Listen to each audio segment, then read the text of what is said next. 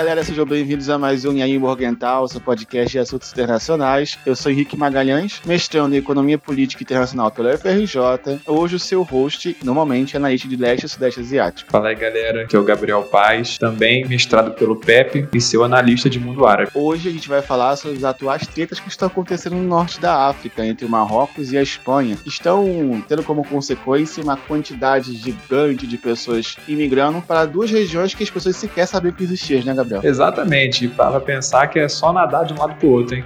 o que tem de caso de pessoas se amarrando em garrafa PET para poder atravessar nadando. A princípio, Gabriel, quando as pessoas ouvem alguém dizendo que tem imigrantes do Marrocos tentando atravessar a nado para a Espanha, a pessoa acha que a pessoa está atravessando o mar Mediterrâneo inteiro. Chega é meio, enfim, mas é simplesmente atravessar uma região bem curta para as regiões de Ceuta e Melilla, que ficam, no caso, norte do Marrocos, mas pertence à Espanha. Mas para poder entender esse contexto todo, entender a treta, vamos voltar um pouquinho no passado apenas para poder fazer uma breve contextualização, já que todo mundo gosta de história, né?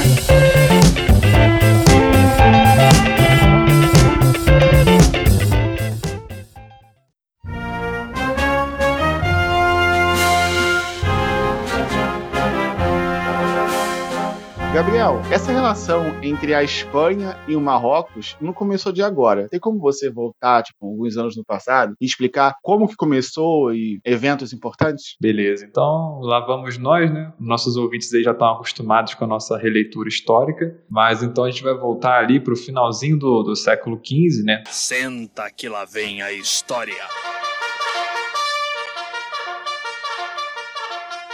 No período de Reconquista, no qual os reinos de Castela e Aragão e outros reinos cristãos que vão formar depois a futura Espanha, eles vão, vão finalizar um processo de expulsão do, do, dos, dos, muçulmanos ali na Península Ibérica, que eles vão chamar de mouros, em direção ao que hoje é o Marrocos ali cruzando o Estreito de Gibraltar. Né? Só que com a expansão né, das, das, grandes navegações da Espanha, eles também vão se direcionar a essa região da África. Então, espanhóis e portugueses vão, vão colonizar ali o noroeste africano, enquanto que o restante ali, o centro, né, o centro do norte africano e até o Egito, vai ficar na mão dos otomanos. Aí vai ter uma série de guerras de prataria, etc. E aí esse contexto né, de dominação comercial ele vai ganhar um novo capítulo ali no século XIX, né? Uma coisa até que a gente falou no, no, no episódio né, sobre imperialismo, que vai ser a, a, entrada da França também nessa brincadeira aí, nessa brincadeira de colonizar, né? E aí países, né, que hoje, que hoje a gente reconhece como países, né, Argélia, Marrocos, vão ficar sob domínio, né, tanto francês, mas também em certas porções uma, uma espécie de um protetorado, um regime especial é, espanhol em cidade-chave. Né? E aí é nesse contexto que a gente começa a falar sobre esse fluxo migratório que a gente presencia hoje em dia. Então é um, é um problema já de, de séculos, né? não, é, não é modo de falar em infelizmente. Nessa parte aí relacionada ao Império Espanhol no norte da África, Gabriel, qual é o relacionamento entre a Espanha e o Marrocos? A Espanha colonizou o Marrocos, correto? Exato, exato. Aquela região ali do, do, do noroeste da África, né, ela era muito fragmentada, né? Então você tinha diversos líderes, é, gente poderia chamar de líderes tribais, mas eu prefiro chamar de líderes locais. E aí alguns deles, né, se associaram e aí por questões de comércio, por questões de privilégio, se associaram aos espanhóis, mas outros também foram conquistados, né? Foram conquistados à força. E aí no caso Ceuta foi conquistada à força pelos portugueses, né? Inclusive Ceuta foi a primeira cidade da expansão é, além mar de Portugal, né? Provavelmente a gente lembra disso dos livros de, de história do, do ensino ensino médio, ensino fundamental, e Melilla, que foi uma cidade da qual os espanhóis avançaram. Então, é, esse é o grande, grande X da questão entre Marrocos e Espanha, que é uma relação de dominação durante vários séculos, foi de dominação da, do que hoje a gente conhece o Marrocos sobre a Espanha, né, no processo de expansão do califado muçulmano, e depois com a retração disso no âmbito da, da reconquista da espanhola, e aí a gente vai ter meio que um contragolpe, né, um contra-ataque, que vai ser a Espanha e Portugal avançando para o outro lado. E aí, nesse momento, tem uma coisa muito importante que acontece, e nós aqui, né, como brasileiros, a gente escuta muito falar de Península Ibérica, né? Mas assim, você tem alguma noção, mais ou menos, Henrique, do que, que realmente foi a Península Ibérica? A União Ibérica, perdão, né, que a gente fala tanto, fala tanto no, nos livros. O que, que, seria isso, mais ou menos? Você tem uma ideia? A União Ibérica normalmente é explicado pelos professores, né, lá na escolinha, não sei o quê, como o momento da história em que Portugal e Espanha se juntaram num país só, governados por um único rei. E o professor para isso já pula pro próximo capítulo, tipo, não explica mais nada. Mas eu sei que tem muita coisa nesse, nessa maracutá aí que a gente não aprende. Exatamente, exatamente. Parece que foi uma união, parece que foi um acordão com o Supremo e tudo, né? Sendo que não foi bem assim, né? Não foi bem assim. A gente tinha ali um avanço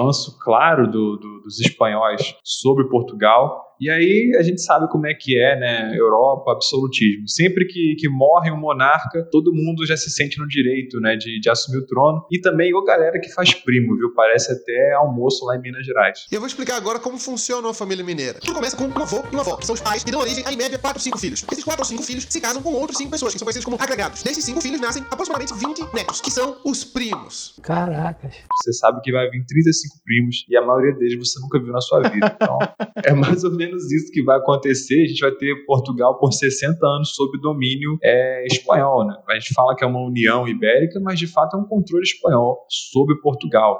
E isso só vai ser é, findado ali, vai iniciar o processo né, de, de, de, exclusão dessa, abre aspas, parceria ali em 1640 e vai durar ainda várias guerras ainda entre Espanha e Portugal até o final do, do século XVII. Tá? E aí é nesse, é, é nesse arcabouço né, de fragmentação dos poderes que depois lá os franceses vão se aproveitar no século XIX para entrar na brincadeira também. E aí o playground fica completo. Essa relação entre estados é, do norte da África, no caso, comunidades árabes e países ibéricos, rendeu muito, muito intercâmbio cultural. Eu já vi diversas informações dizendo que várias palavras que nós dizemos em português são palavras de origem árabe, tipo açúcar, tipo arroz. Tem várias palavras que, como é que eu posso dizer, elas expressam esse intercâmbio que houve entre as civilizações, tanto ibérica quanto, no caso, a civilização árabe do norte da África. Mas focando agora de novo nessa parte do Marrocos e da Espanha, como se deu, assim, os próximos anos desse relacionamento entre os dois países, principalmente na época de Francisco Franco? É, então, a gente vai pular agora, né, pra, já para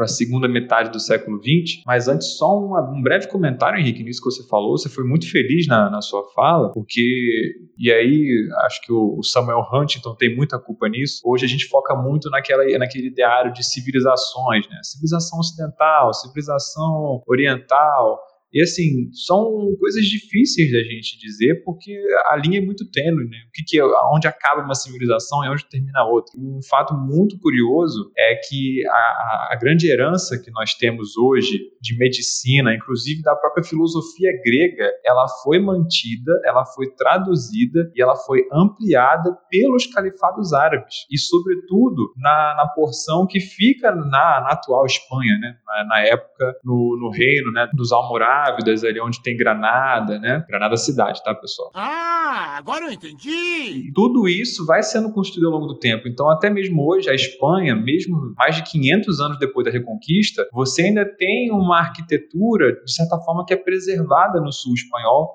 justamente por conta desses quase 700 anos de dominação é, islâmica. Lembrando também que naquela região nós não temos uma, uma grande quantidade de árabes somente, mas também nós temos os berberes, né, que são povos primos, né, vamos dizer assim, do, dos árabes e que são ali aqueles povos que vivem no ambiente que ao mesmo tempo ele é montanhoso, então aquela região ali que é Marrocos, Argélia, é um terreno montanhoso perto do mar, mas ao mesmo tempo é um terreno que na costa ele tem uma mata densa, então ele não é totalmente um deserto, mas aí já nas suas regiões mais interioranas é assim, é o supra-sumo do Saara, né? Então não tem muito como fugir. E aí como você colocou, nós temos o Francisco Franco, Francisco Franco que é ali da geração do, do Hitler, que é da geração do, do Mussolini e do Stalin, mas ele acabou vivendo um pouquinho mais porque ele é adepto ao pragmatismo. Então vejam só o, o, benefício do pragmatismo, né? E só que assim, já no, no, no final da vida dele, o apoio diminuindo, a, a a gente tem a revolução do, dos escravos em Portugal, tudo isso vai enfraquecendo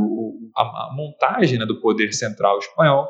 E aí a, a, Espanha percebe que não vai conseguir manter o controle, né? A França também já estava em decadência. E aí nós temos uma série de independências no, no, no norte e noroeste da África. E a, a, África espanhola, Marrocos, a região do, do Saara Ocidental, inclusive a própria Guiné Equatorial, eles vão conseguir, conseguir suas independências, né? Em termos é, jurídicos. E aí é nesse momento que surge o, o, Marrocos, ali na década de 60, um pouco antes já da, da derrocada do, do Franco. Só que quando o Franco ele abre mão dessa, dessa, desse esse domínio de fato, ele, ao mesmo tempo, ele também abre espaço para uma disputa geopolítica, porque a formação tanto de Marrocos quanto da, da Argélia, ela foi responsável por criar um governo centralizado, um governo com uma visão até de certo ponto militarista. E enquanto a Argélia estava lá na sua revolução contra os franceses, o Marrocos conseguiu uma relação muito interessante, uma relação de proximidade com a, com a Espanha, e inclusive o Marrocos é um grande, foi um grande aliado né, da, da, própria OTAN ali no norte da África. Né? Ele era uma, uma peça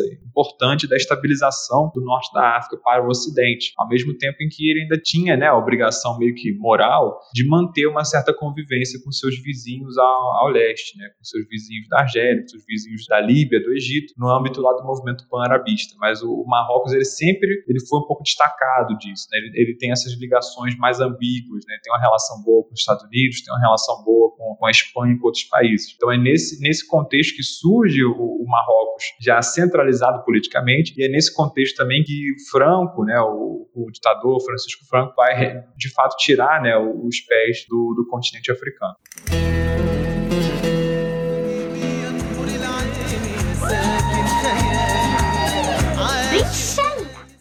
E aí, Morgental? Aí essa, no caso, essa conjuntura, me corrija se eu estiver errado, faria vir a crescer um, um movimento de, de autonomia na, na, região do Saara Ocidental, Gabriel? Seria essa a frente polisário? Exatamente, exatamente. E aí parece até receita de bolo, né? Porque você tem uma região relativamente pouco povoada, e aí ao lado você cria um Estado nacional relativamente forte. Essa região tem alguns recursos importantes, tem uma pesca né, na, sua, na sua área costeira que é importante. E aí você tem o que? Você tem a tentativa de ampliação né, desse domínio que foi, que foi posto ao lado, no caso, esse domínio seria o Marrocos, né? e por outro lado você tem a formação de grupos de guerrilha, né, de libertação nacional. Curiosamente, o que acontecia no Marrocos e na Argélia Argélia antes da independência desses países. Então, a Frente Polisário é exatamente isso. É uma frente que ela foi criada primeiro para combater os espanhóis, que hoje é o, é o Saara Ocidental. E aí, depois que os espanhóis, de fato, eles, eles saem daquela localidade, eles começam a combater o ímpeto expansionista do Marrocos. Então, é, é um movimento de libertação nacional que parece mais, sei lá, a história da, da Polônia, a história do Vietnã, porque assim, os caras não têm descanso, não tem descanso em nenhum momento. Mas aí vem aquela pergunta, por que que essa galera tá tendo que lutar contra o Marrocos. O que, que o Marrocos tem a ver com o Saara Ocidental, Gabriel? E o que, que a Mauritânia tem a ver no rolê também, que é vizinho? Então, a Mauritânia é um, é um caso muito específico, porque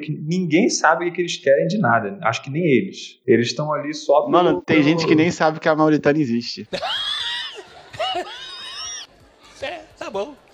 Exatamente. Ele, a, a Mauritânia está ali só pelo rolê. Inclusive, um, um, fato curioso aqui, né? A Mauritânia, na época lá da, das guerras árabes-israelenses, ela declarou guerra a Israel e ela só foi reconhecer um cessar-fogo no final da década de 90. Sendo que, assim, a Mauritânia, se participou, foi enviando 20 observadores militares para esses conflitos. Então, é, é, quase que aquele caso que a gente estava debatendo lá sobre a, a, a guerra do Golfo. A gente estava falando dos países aleatórios que entravam na, na guerra e aí mandavam dois militares e o nomezinho deles constava na lista, né? Acho que a Mauritânia. Só para dizer que participou do rolê. Exato, acho que a Mauritânia gostou disso também. Só que foi basicamente uma divisão, né? Vamos colocar assim, uma divisão entre cavalheiros, né? E, obviamente estou sendo irônico, porque quando os espanhóis saíram daquela região, eles sabiam muito bem que, que não existe vácuo de poder. Então eles já se apressaram logo para criar né, acordos com novos países, né, com os países recém-formados. E aí o Marrocos, né, que faz fronteira ao norte com o Saara Ocidental, e a Mauritânia, que faz fronteira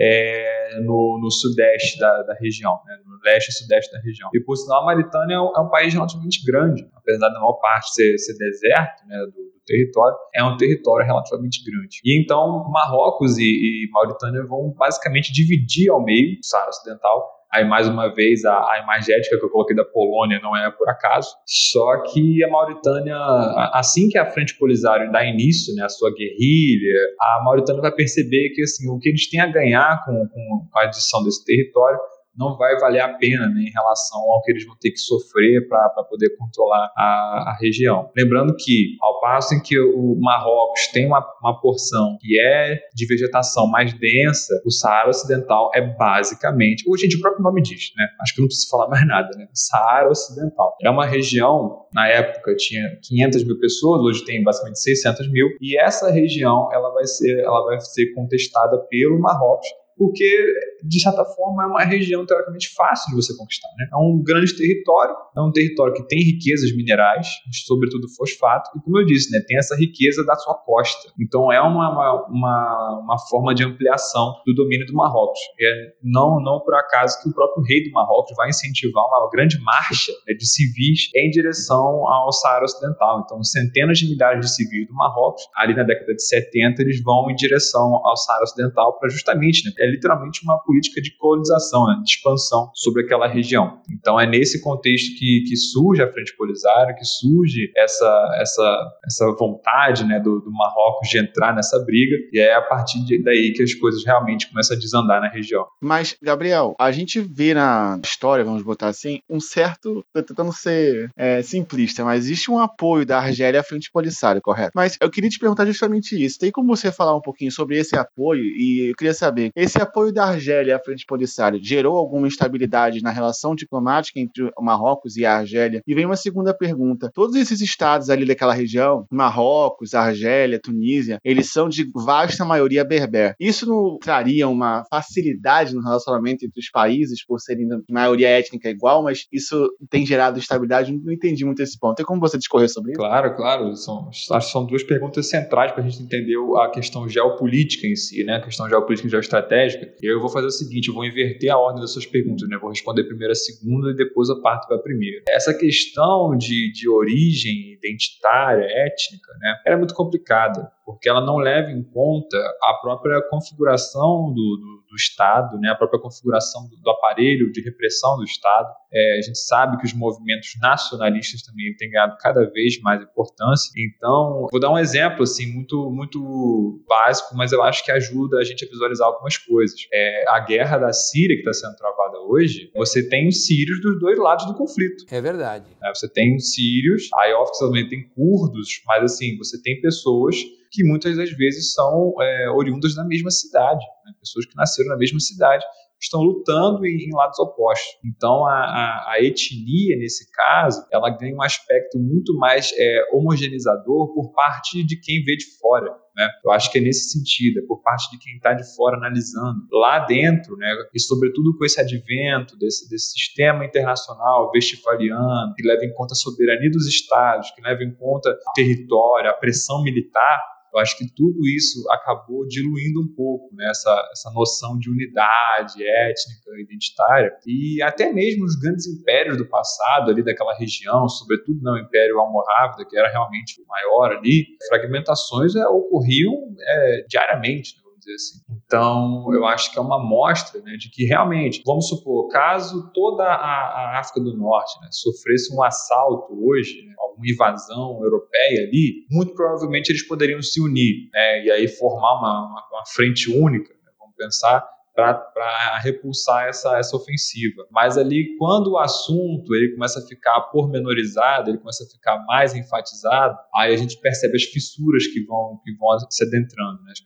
percebe as fissuras que vão sendo criadas. E aí, já partindo para a sua, sua primeira pergunta, essa questão entre Marrocos e Argélia, ela é pura, pura, pura, pura geopolítica e geoestratégia. Né? Qual que é a grande questão? Marrocos ele tenta essa ampliação, ele de fato vai anexar uma boa parte do Saara Ocidental, mas ele não vai conseguir reprimir completamente a frente Polisário, até por conta da tática de guerrilha, até por conta do território, que é né, bem complicado. E qual que é a, a, a, outra questão também? Existe um revisionismo histórico alinhado a uma nova concepção de poder. Então você tem a criação de novos estados, né? lembrando que a gente está falando da década de 70, então é, tanto Marrocos quanto Argélia são estados novíssimos, né? tem uma década de existência, em alguns casos até menos. Então, eles têm projeções, né? eles têm aquela ideia de se tornar maiores, sobretudo a, a ideia de um grande Marrocos existem vários grandes, né? Grande é, o Grande Vietnã, que englobaria o Camboja, o Laos, a gente tem a Grande Albânia, a Grande Bulgária, e aí também tem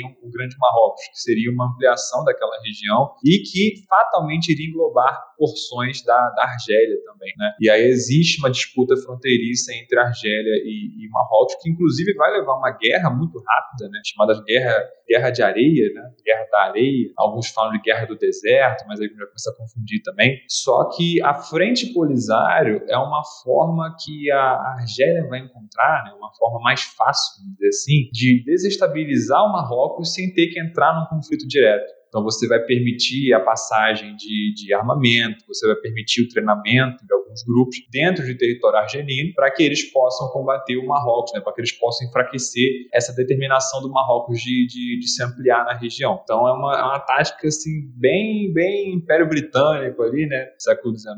Eu não vou entrar na guerra, mas eu vou te dar dinheiro aqui para você lutar por mim, vou te dar armamento, algo que a gente tem visto bastante. E essa essa questão diplomática, até hoje a, os países têm uma relação assim que ela é muito complicada. Mesmo que eles tenham já entrado na União do União Árabe do Maghreb, né? que é uma, uma espécie de um, de um bloco econômico, um bloco de coordenação, mas assim, é uma questão muito mais protocolar, muito mais administrativa, porque a, a tensão entre os dois ela prevalece até os dias de hoje. Né? É, uma, é uma fronteira ainda muito vigiada, por, por vários momentos fica fechada, e existe ainda uma desconfiança muito grande de ambas as partes. Então, é, é até um, um, grande problema que os analistas internacionais apontam, né? se existe a, a possibilidade de uma guerra entre os dois. Para aqueles que não sabem, Maghreb, que é a região que Gabriel citou, é uma região que vai lá do Marrocos da Mauritânia, não é, o Gabriel? Da costa ocidental da África até a Líbia, correto? Isso, isso, até o centro da Líbia, exatamente.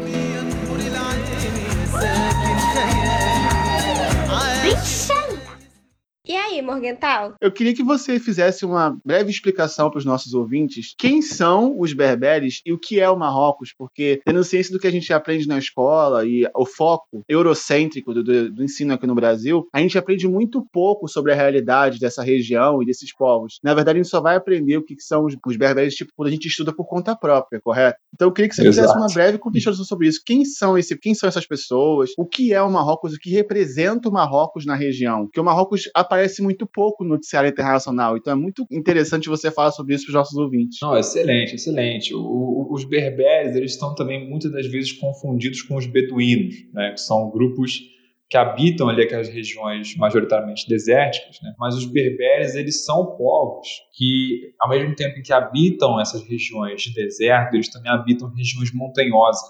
Então eles não são exatamente árabes, né? a gente tem ali uma confluência de árabes. Lembrando, é, acho que é sempre, é sempre importante ressaltar, Henrique, assim, para o pessoal, que é, o norte da África ser hoje majoritariamente árabe se deve a uma expansão, se deve a uma invasão dos califados árabes do século VII. Oh, ok. Tá? Aquela região ali era formada majoritariamente por berberes e por outras etnias, inclusive muitos gregos, muitos, muitos é, é helênicos, né, por conta do Império Romano, por conta do, do dos impérios helênicos, e são grupos que têm essa, essa, essa característica de serem tanto móveis né, por conta da, da, da, vida no deserto. E aí, inclusive, um grande problema para o Marrocos, né, que, que foi lidar com essa guerra de guerrilha, né, com, com grande mobilidade. E tem também o outro, a outra questão, que são povos que estão adaptados a, a viver em montanha, né, que são povos que estão adaptados a viver naquela localidade. E o próprio o próprio alfabeto, né, as próprias línguas, elas são muito, elas são muito características daquela região, norte da. Então, é, os berberes eles não são exatamente né, é, irmãos, vamos dizer assim, ou, muito parecidos com, com, com os árabes. Né? Existe ali uma certa diferenciação. E com relação ao, ao, ao, papel do Marrocos, o Marrocos é importantíssimo, porque o Marrocos ele é, ele é simplesmente a ponta de lança, né? vamos pensar assim, a cabeça de ponte entre a, a, o continente africano e o continente europeu. Tá? Lembrando que ali a, o extremo do Marrocos e na, até as proximidades de Gibraltar né, que é britânico, a gente pode até falar isso um pouco mais para frente, é, são pouquíssimos, são pouquíssimos quilômetros, né, com, com algum instrumento um pouquinho mais robusto, você consegue ver o outro lado da Europa, né, estando no Marrocos. É um país muito importante porque ele é um país que, caso ele entre numa desestabilização muito grande, essa desestabilização ela fatalmente vai reverberar pelo restante do norte da África mas também vai reverberar na Europa e também pegando ali a costa ocidental do continente africano, podendo chegar até o Sahel.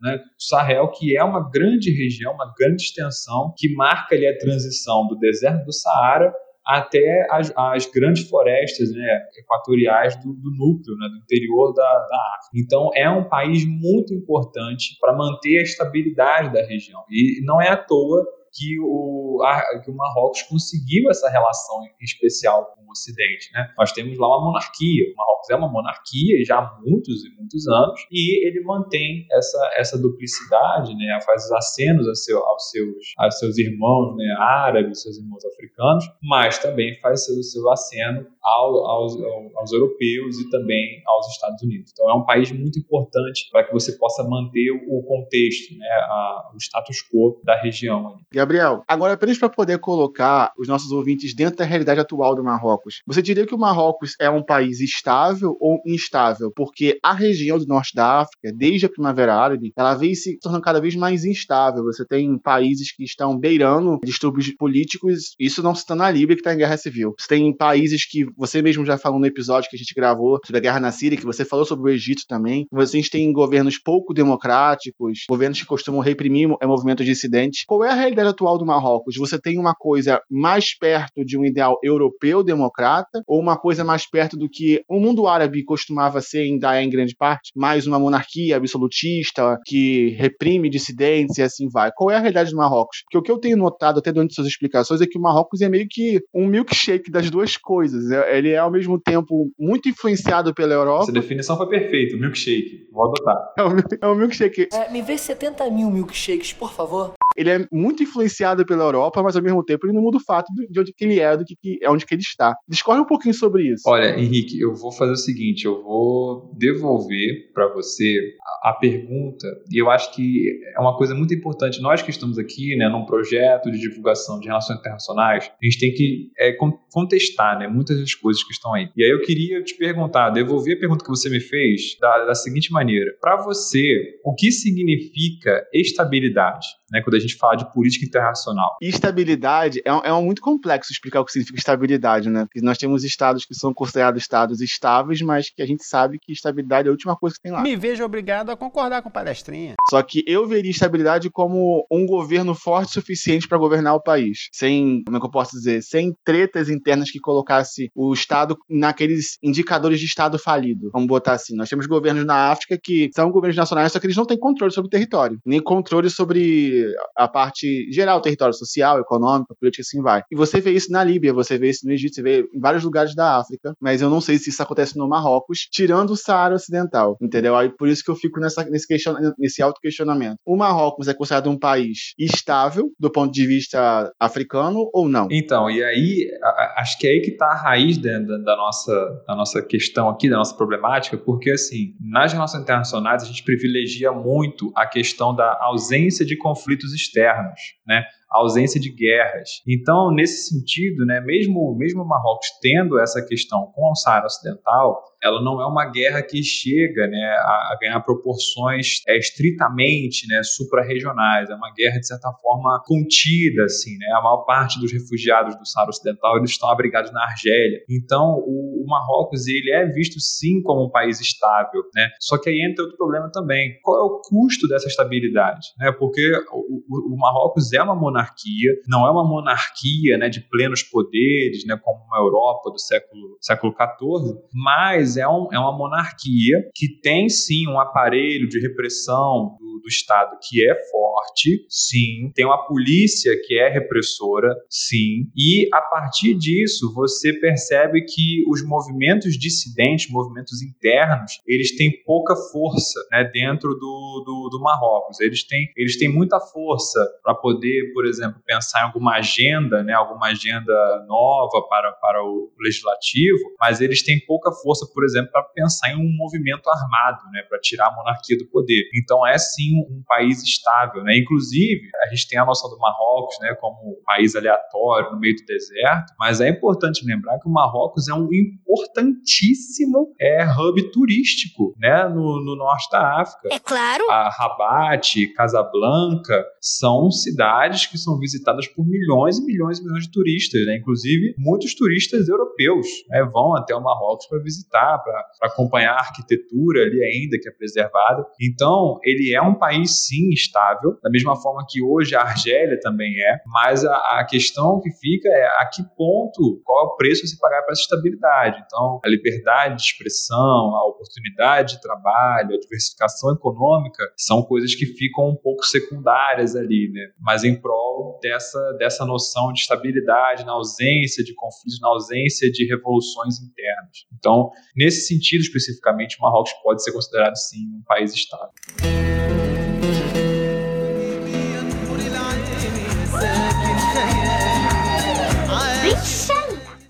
E aí, Morgental? Já que a gente está mais agora abordando as questões atuais, vamos continuar, né? Mas antes eu queria entender uma coisa. Quando a gente falou no início do episódio, né? Quando os jornais e veículos gerais de informação vieram falando da imigração de marroquinos para a Espanha, já se começou a refletir sobre como uma pessoa consegue atravessar o mar Mediterrâneo a nado, né? Porque foi justamente isso que foi dito. Marroquinos vão para a Espanha a nado, tipo, meu é, Deus. Os caras são Michael Phelps.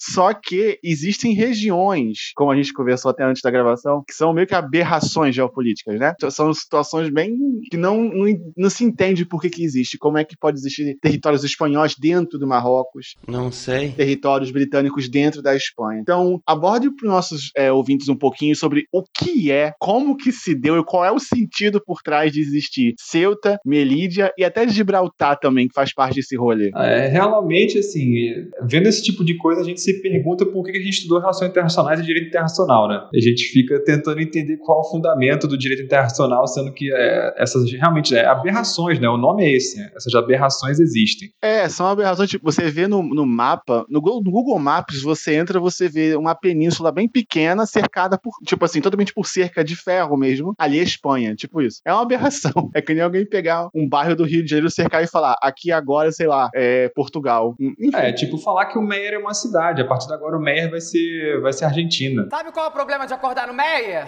O Meyer. Mas é o seguinte, aquela região ali, pr primeiro, tá, pessoal? É, sim, realmente é muito difícil alguém, alguém conseguir atravessar o Mediterrâneo a nado. E, e, naquela região ali ainda é uma porção pequena ali, né? São alguns poucos quilômetros que separam as duas costas. Mas ainda assim, a nado, né? Uma região ali de águas, uma parte do ano, né? São águas que estão estão geladas, em algumas temperaturas bem, bem difíceis né, para uma pessoa se sustentar mas infelizmente nós temos muitos relatos de pessoas que realmente vão, tentam nadar, né, e, obviamente a maioria delas morre no meio do caminho, de uma ponta do Mediterrâneo à outra. E, e, aí, talvez o Marrocos nem seja a principal rota dessas pessoas, né, mas ali é a Líbia, né, que, que hoje se encontra num estado totalmente de caos, né, de anarquia, em direção ao sul da Itália. Então é bem, bem difícil. E já com relação a Ceuta, Melilha e o próprio Gibraltar, a própria, a própria Malvinas também, né, são reflexos do, dos períodos anteriores, né, de imperialismo, de expansão, expansão comercial, expansão política. Então a própria Ceuta, né, como a gente já tinha colocado antes, foi a primeira cidade da, fora né, da, da Europa a qual Portugal se aventurou né, com, com suas expansões marítimas. No âmbito da União Ibérica, ela passou para a Espanha, e aí é óbvio que esse passar não é uma coisa né, totalmente de acordo, um acordão, né, rolaram algumas, algumas desavenças, né, algumas, inclusive em alguns locais até mesmo guerras localizadas. É, Melilha, por sua vez, ele sempre, sempre foi um enclave né, espanhol ali no norte da África. E é importante porque são, são zonas estratégicas de comércio, são zonas estratégicas do comércio no Mediterrâneo e também que vão impedir, por exemplo, né, que os otomanos pudessem dominar o Mediterrâneo no século XVI e XVII vão impedir, por exemplo, que a própria França né, pudesse ter ali um domínio total da, da saída. É, Gibraltar, né, por sua vez, que teoricamente seria um território espanhol, é uma porção britânica e muito disso vem no âmbito das guerras né, entre ingleses e espanhóis, perdão, sobretudo ali por conta da Guerra de Sucessão Espanhola. Então, o Gibraltar também é, não é contínuo, né? não é territorialmente contínuo ao Reino Unido, assim como Ceuta e Melilla não são contínuos à Espanha, assim como as Falgas Malvinas não são contínuos ao Reino Unido, a, a Ilha de Assunção, lembrando que o, que o, Brasil faz fronteira com a França, né? nós temos a Guiana Francesa. Então, são verdadeiras aberrações geopolíticas que só se sustentam pela força do imperialismo e que fazem a gente ficar se perguntando, né, para que serve o direito internacional, para que servem as organizações que legislam sobre esses problemas. Né? E aí só uma última, uma última questão com relação a, a, a esses enclaves né, espanhóis, eles já estavam colocados antes mesmo da independência é, do Marrocos. Tá? Então, é, até por conta disso mesmo, que o Marrocos, é, a gente não percebe o Marrocos emergindo de, de nenhuma grande crise. Né? Óbvio que a gente falou aqui da guerra do Saara Ocidental, mas ao contrário né, da, da Líbia, que foi uma tomada militar pelo Gaddafi, ao contrário do Egito, que você tem a revolução dos oficiais livres, ao contrário da Argélia, que você tem uma sangrenta guerra civil, o Marrocos você tem um período de independência que é relativamente pacífico. É um, é um período que ele é realmente é uma, é uma negociação, e aí obviamente que negociação também se faz com, com, o uso da força, mas nesse caso em, em apenas localizada, né, apenas numa escala menor, e com isso você tem a formação ali de um governo que já estava dentro da própria dinâmica do que a, a, a enquanto a Europa né, estava se dirigindo a, a, ser o que é hoje a União Europeia, eles sabiam que eles precisavam ali, abrir mão né, desse, desses territórios no norte da África, mas é, era importante ter um governo que não que seja um aliado em termos de ideais, mas um aliado tácito, né, um aliado para que você possa manter aquele clima de estabilidade. Então, é, o Marrocos ele já surge com esses dois enclaves, né, com Ceuta e Melilla, dentro do, do, teoricamente, né, seu próprio território. São duas cidades que estão voltadas ao mar Mediterrâneo e são duas cidades com uma vocação de comércio. Ainda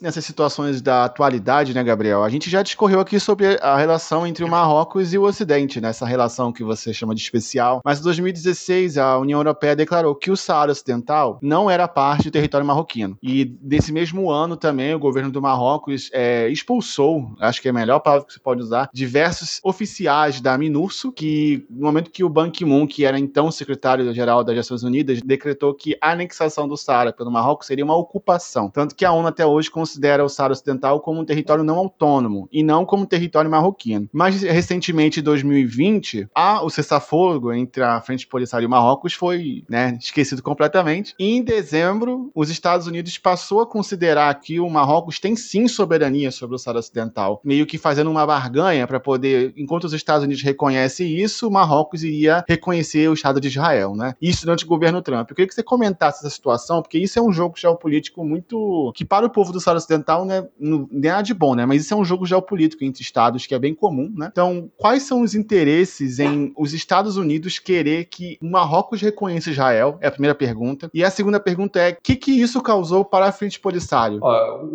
eu acho que o contexto que a gente presencia ali no noroeste africano é um contexto geopolítico assim de primeiro nível, de primeira ordem. Né? Acho que muitas das coisas que a gente aprende na, na teoria, elas são aplicadas ali né, na, na perfeição, o que não quer dizer que seja bom, né? Mas elas são aplicadas ali perfeitamente. Com relação ao, relacionamento especial, né, entre Marrocos e, e, o Ocidente como um todo, é uma relação também que ela é marcada assim, por inflexões. Então, a própria, a própria guerra do Saara Ocidental ela vai ser mediada pelas Nações Unidas lá em 77, 78, e as Nações Unidas vão considerar que o Saara Ocidental tem o direito à, à autodeterminação, né, à autonomia, e algo que o próprio Marrocos não vai aceitar muito bem. Só que isso, de forma alguma, impediu né, uma cooperação entre os dois, uma cooperação econômica e, sobretudo, uma cooperação militar.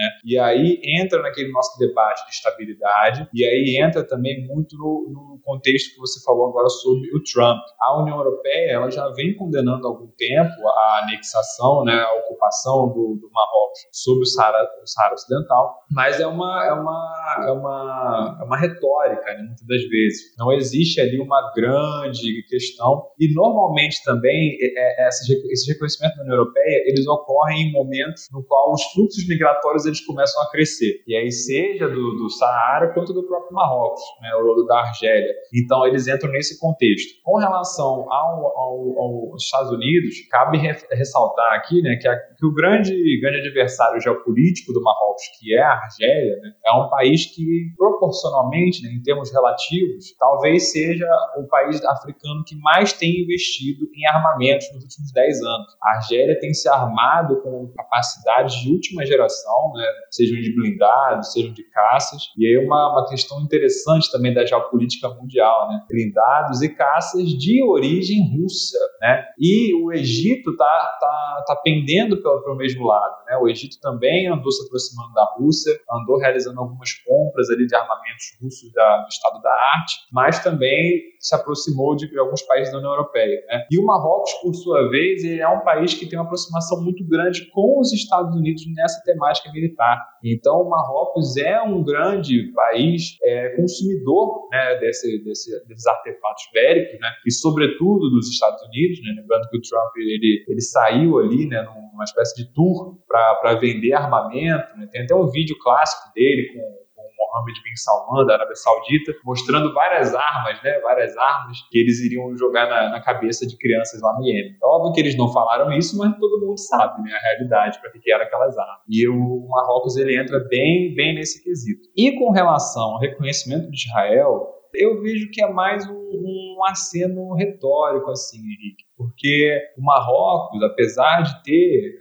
apoiado as guerras contra Israel, em certo nível, ele nunca foi um combatente ativo, ele nunca foi um país né, que tinha realmente ali uma grande questão com, Israel. E eu acho que isso serve muito mais como artifício né, de propaganda da parte de Israel da parte dos Estados Unidos, do Ocidente como um todo, do que realmente um rearranjo geopolítico da, da política externa do, do Marrocos. Né? Eu acho que foi uma decisão assim no qual o custo não era tão alto, sabe? Obviamente existe sim um custo, mas eu acho que é um custo que é muito menor do que foi, por exemplo, quando o próprio Egito, então a própria Jordânia reconheceram a existência de Israel. Eu, vejo dessa forma.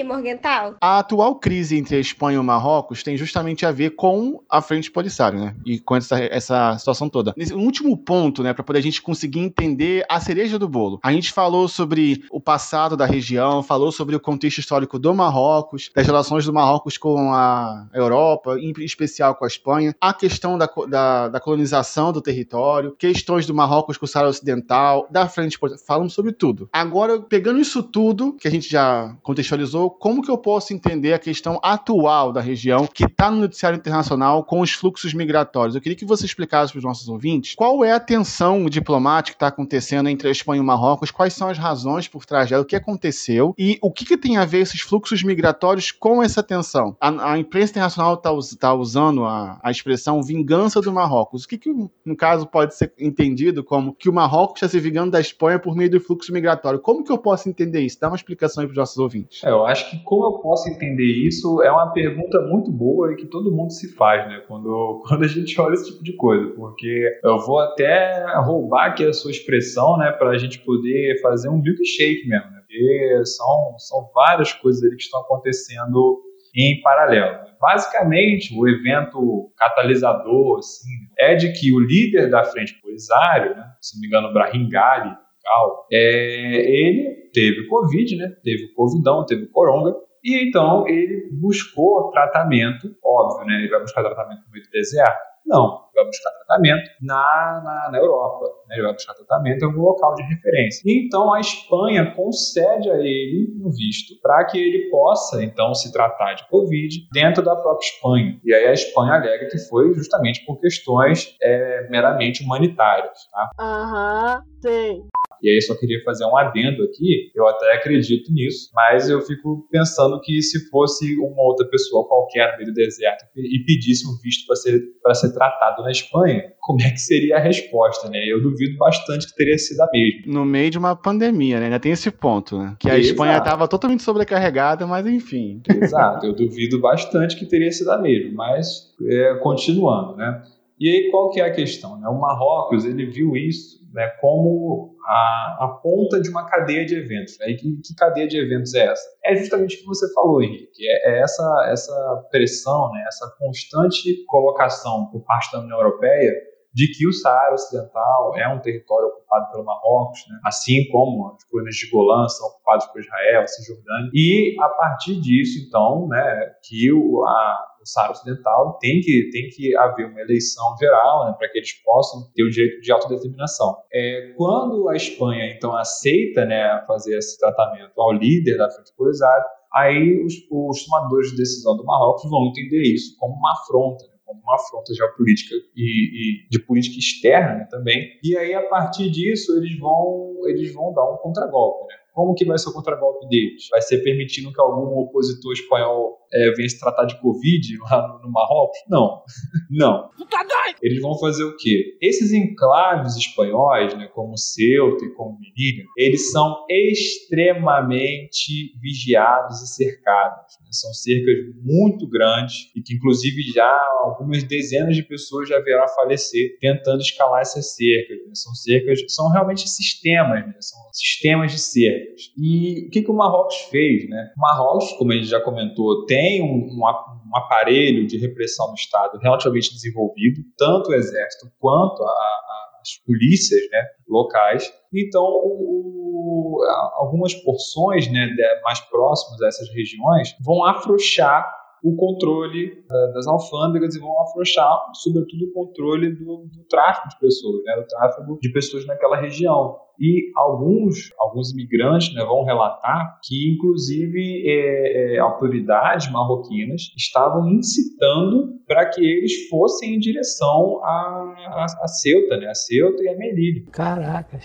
E aí, aí sob, né, sob a promessa de melhores condições de trabalho, melhores condições de vida. E aí você pode estar se perguntando, né? Não, tá bom, o Marrocos ele, ele afrouxou a fronteira mas a Espanha não afrouxou e a cerca está lá. É nesse momento que entram as pessoas a nada na história. E como são, são cidades que ficam realmente em regiões geográficas né, de curvatura e que estão voltadas ao mar, elas permitem que você faça um contorno né, por, por, por, mar e chegue até, até as praias. E é nesse contexto que essas pessoas vão, vão chegando. E são pessoas assim que, a julgar pelo número, né, basicamente 8 mil imigrantes dentro de 3, 4 dias, realmente isso favorece um pouco a, a, a ideia de que foi algo incitado sim. Até que grau, até quão, quão complexa foi essa incitação, é difícil averiguar no momento, mas realmente os indícios nos levam a esse caminho. É uma situação bem similar ao que anteriormente a gente via na Turquia, né, com os refugiados sírios, Gabriel. Que a Turquia brecava os refugiados na fronteira, mas toda vez que tinha uma tensão entre a União Europeia e a Turquia, a Turquia ia lá e fingia demência um pouquinho. Aí passava algumas milhares de refugiados, aí tinha que sentar pra conversar de novo. É uma Ainda mais com a Grécia ali do outro lado, né? Eles estavam super felizes de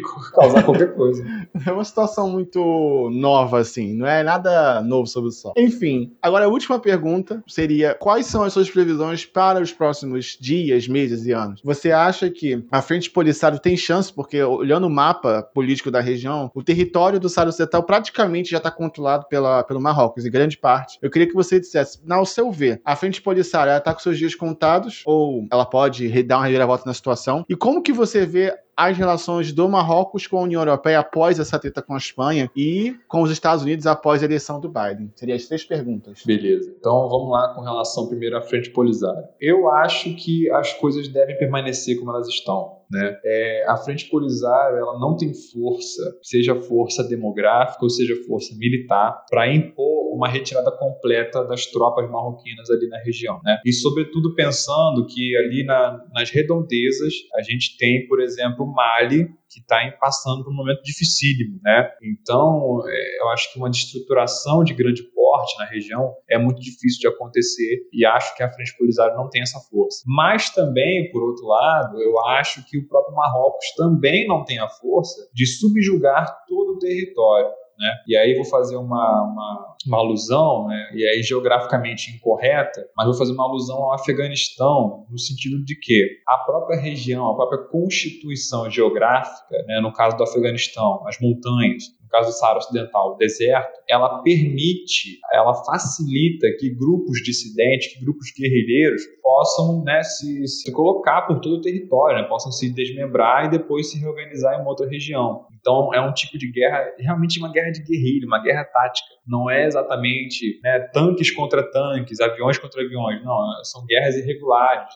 Então eu duvido muito também que o próprio Marrocos consiga é, subjugar todo esse território de uma maneira efetiva. Pode até fazê-lo administrativamente, né? Falar, olha, todo o Saara Ocidental agora é marroquino. Mas, assim, o controle ali no solo, no terreno, eu acho muito, muito improvável. Então, imagino que seja um conflito que vai ficar ainda muito naquelas tensões de fronteira, né? e também muito na, na esfera do discurso, na, na, esfera das organizações internacionais. Tratando agora sobre a, a, o Marrocos para a região, é, esse fluxo migratório que está acontecendo com a Espanha, ele não é, ele não é novo, mas esse, essa escala foi um pouco maior. 8 mil em três dias é algo que não era visto há um bom tempo, né? E, e é um motivo de preocupação para a Europa, porque você mesmo falou, Henrique, da, da, dos refugiados na, na Turquia, né? Muitos deles ainda estão lá.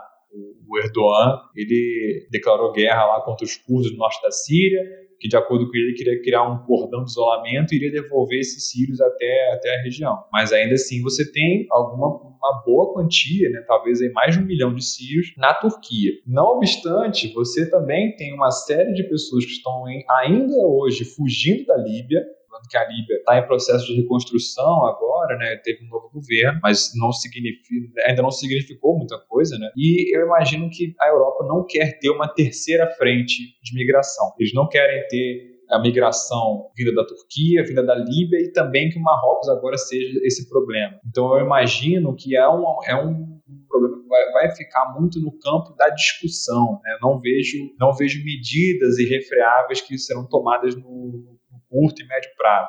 A julgar pelo próprio caso, por exemplo, do, do, do Egito. O Egito já está sendo condenado, né, em palavras, há oito, nove anos, por conta da repressão, por conta das execuções, porque né, existe uma ditadura lá no lugar, né, a verdade é essa mas isso não impediu que, que os europeus vendessem armas, comprassem commodities do Egito. Então, eu imagino que isso vai servir também para o Marrocos. Com relação ao governo Biden, é, o governo Biden ele ainda tem que mostrar um pouco a mais da, da sua política externa no, no, no, Oriente Médio. Como assim? O governo Biden até agora, né, ele deixou um pouco né, na geladeira, assim, esses líderes do, do Egito, da Arábia Saudita, é, o, o, próprio Biden demorou a ligar para eles depois que foi eleito, é, mas assim, ainda você não consegue perceber uma estratégia clara. Né? Por quê? A, a própria questão entre Israel e os palestinos, que, que rolou no, no mês passado, nesse mês também, né, ela já demonstrou ainda que, que, o governo Biden ainda mantém aquela tradição da política externa americana, de, de dar apoio a Israel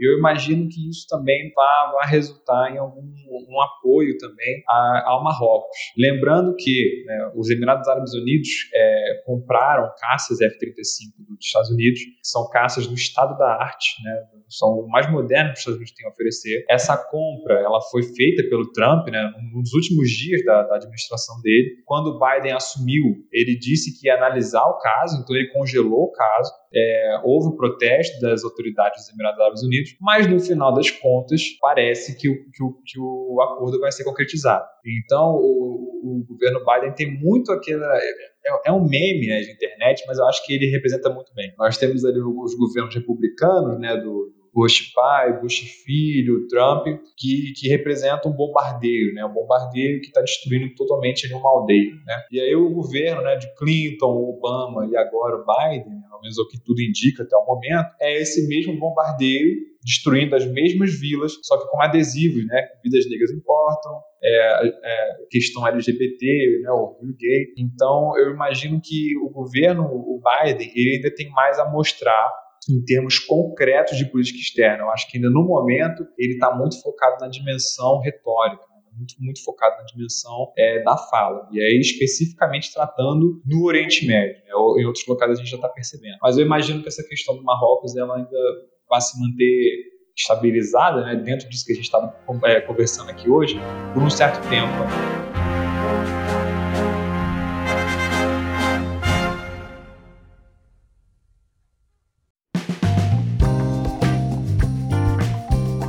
Bom, esse foi mais um episódio de Aí Morgental. Semanalmente a gente se aprofunda em eventos relevantes para o mundo e para o Brasil com a participação da nossa equipe de analistas, hoje aqui com o Gabriel Paz. É isso, pessoal. Foi um prazer estar aqui com vocês. Se cuidem aí, bebam água e é isso, valeu. É sempre maravilhoso fazer episódio com você, mano. Mas enfim, você pode estar se perguntando, senhor ouvinte, por que que Ilana e Liro não estão participando desse episódio, já que os dois, um é host e outro é comentarista de Europa, não é mesmo? Os dois se vacinaram hoje, se eu não me engano, foi hoje. Eu tô com a memória idosa, mas enfim. Os dois se vacinaram hoje e estão de repouso, vamos botar assim. Estão virando jacaré. É, estou, futuramente todos seremos um grande país de jacarés, não é mesmo? Caso você queira comentar ou sugerir, basta entrar em contato com a gente pela nas nossas redes sociais ou mandar e-mail para imorgental.com. Se você quer mais episódios como este, falando do Marrocos, especificamente do Marrocos, ou de fluxos migratórios no norte da África, ou de questões geopolíticas, acho que o Gabriel vai adorar fazer. Com toda certeza. Bom, siga a gente nas nossas redes sociais, Facebook, Instagram e Twitter. O Yain Morgental pode ser acessado nas principais plataformas de áudio, no Spotify, no Apple Podcast, na Amazon Music, no Deezer. Só jogar que você vai achar a gente. Siga a gente, não perca nenhum episódio. Eu vou ficando por aqui. Lembre-se, fique em casa e se sair, use máscara e fique atento ao calendário de vacinação. Até o próximo episódio.